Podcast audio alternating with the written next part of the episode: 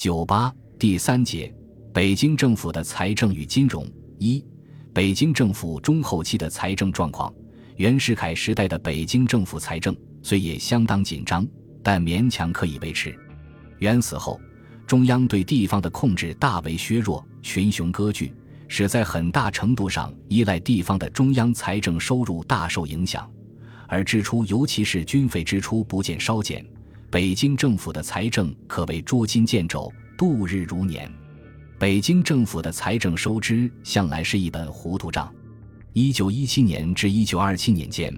只有一九一九年编过正式的财政预算，并经国会议决公布施行。其余各年度，或以法定手续未能完备，或因时局影响造报未齐，均未成立。以一九一九年预算为例。经常税入四万零九百八十四万元，临时税入八千零五十八万元，合计四万九千零四十二万元。其中税入最多的三项为：经常与临时合计下同，盐税九千八百八十二万元，占总税入的百分之二十；下同，关税九千三百九十六万元，百分之十九；田赋九千零五十五万元，百分之十八。经常岁出两万七千一百二十九万元。临时岁出两万两千四百四十七万元，合计四万九千五百七十六万元。其中岁出最多的三项为：陆军经费两万零七百八十三万元，占总岁出的百分之四十二；下同债款支出一万两千七百九十六万元，百分之二十六；内务经费四千八百一十七万元，百分之十。根据这个预算，赤字不过五百三十四万元。占预算总税出的百分之一略强，但所谓债款支出实际即为赤字，赤字占预算总支出的比例已为百分之二十七，而这也不过是纸面上的数字，其间缺漏甚多，实际亏空无疑大大超过预算数字。还以一九一九年为例，因为财源枯涸，入少出多，每月支款不敷已达千万元以上，外债既无可借。但是国内华商各行号设法筹挪，还期之促，利率之高，所值抵押品之严重，实为历来所未有。因此，当年财政部计划发行国债两亿元，结果招致南方政府的抗议，英、法、日等国公使也反对以盐税为该项借款之担保。最后，北京政府决定该以田赋为该项借款之担保。在所有政府支出中，军费高居首位，北京政府财政预算中的军费开支平均为预算数的百分之三十九，实支之额有远过于预算之数。一九一八年，中央财政每月支出约一千一百九十五万余元，其中普通军费五百七十余万元，特别军费三百零二万余元，边防及协款十六万余元，合共八百八十八万余元，占总支出的四分之三左右。即便如此，仍欠军费九百四十万元，其中仅欠曹锟所部的军费即高达二百四十一万元。这只是中央政府的支出，至于各地军阀的军费开支就更难于计数了。北京政府时期，兵连祸结，战争连年皆有，大小军阀们的军队需要成千上万的金钱去养着，财政部实际成了军阀们的后勤部，与庞大的支出相对应的。是北京政府有限的收入。作为农业大国，田赋是稳定而又最为重要的收入。但此时这笔收入基本为各地军阀所把持，曾为中央专款的田赋，附加自袁世凯时候集结者甚属寥寥，不能不改列本省预算。清末以来多遭诟病的恶税厘金，数额不小。一九二零年至一九二二年，各省区实收厘金税捐一万三千四百一十万元。年均四千四百七十万元，但同样到不了中央手中。各省对中央的借款，以及袁世凯时代曾颇为兴盛的中央专款，及各省代收但专归中央使用的税款，如烟酒税、契税、印花税、牙税等，年收曾达三千余万元。自袁死后，随着地方离心倾向的增强，借送中央的税款一天少于一天，至二十年代初期。两项合计预算数额不过一千万元左右，实际借送数额则几近于无。这两项收入已是徒有虚名，不复存在。实际上，北京政府能够掌握的收入主要是官盐两税。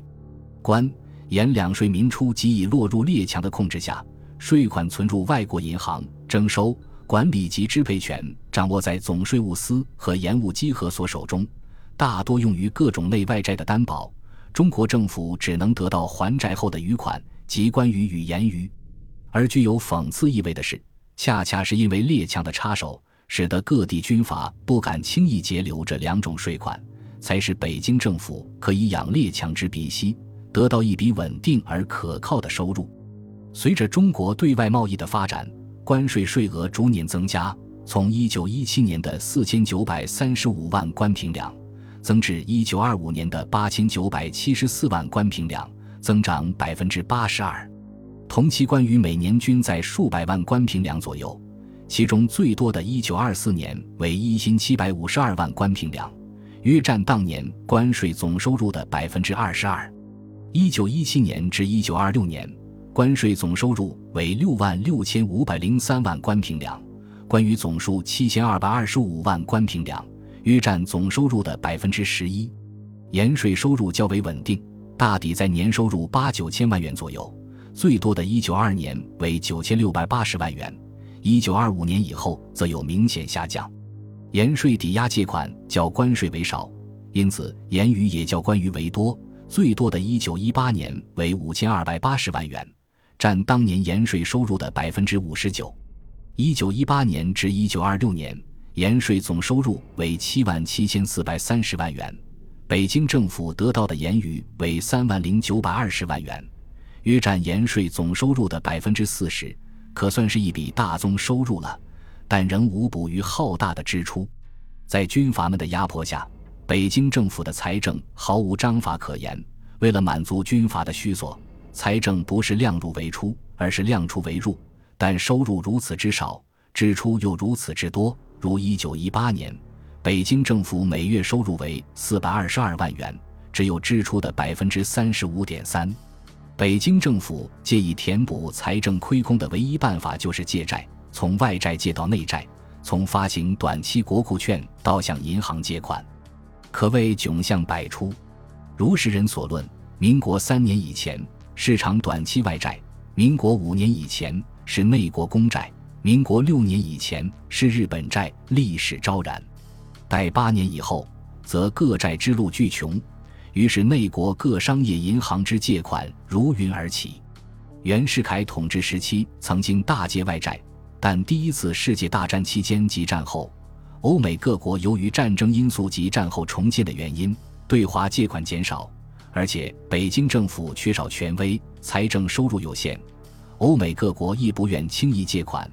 只有日本出于政治目的，在一九一七年至一九一八年间大量借款给段祺瑞政府。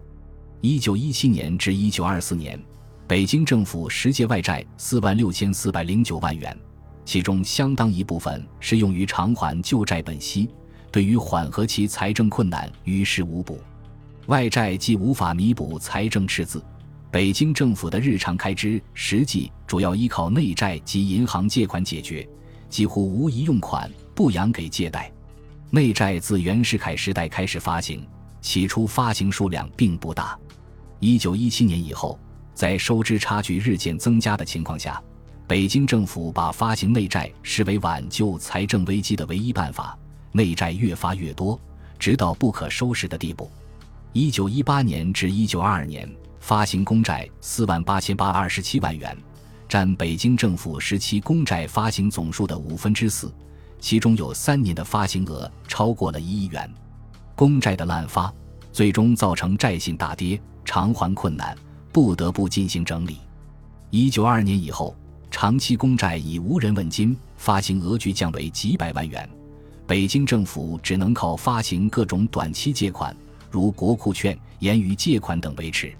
这些短期借款名目繁多。多不过一二百万元，少则几十万元乃至几万元。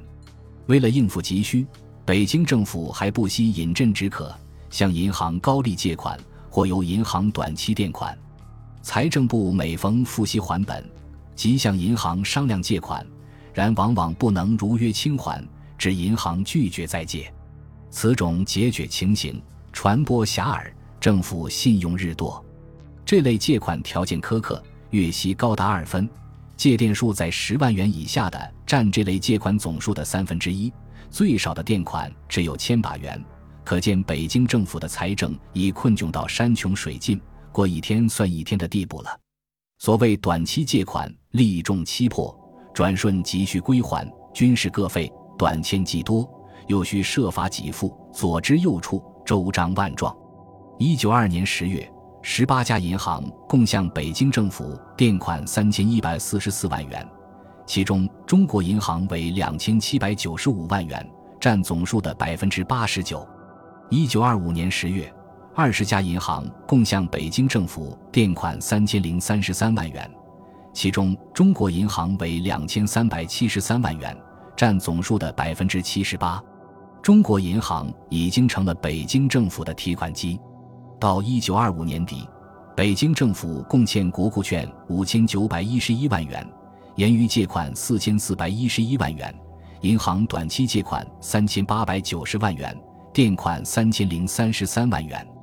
共一万七千二百四十六万元，积少成多，总数仍然相当可观，等于北京政府时期公债总数的百分之二十八。此外，北京政府还借有大量无确实担保的内外债，至一九二三年，此类债务总数达三万九千三百余万元，借款户数竟有数百起，债权者之国籍，除本国外，亦有七国之多。至其债额有达数千万元者，有仅数万元者。其债款之担保，或以税收，或以产业，或用证券，或用期票，虽各不同，而不确实则一。所以到期本息无款可付，或临时罗决着还一部，或另立合同作为新借，以致债务愈积愈多，头绪愈变愈烦。北京政府为此多次提出整理内外债。但旧钱未还，新钱又至，在当时出大于入的情况下，无论采取什么办法，都不能根本解决债务问题，最多也就是借新债还旧债而已。在这样的财政状况下，北京政府的日常行政开支都难于维持，更不用说扶持工商、发展文教了。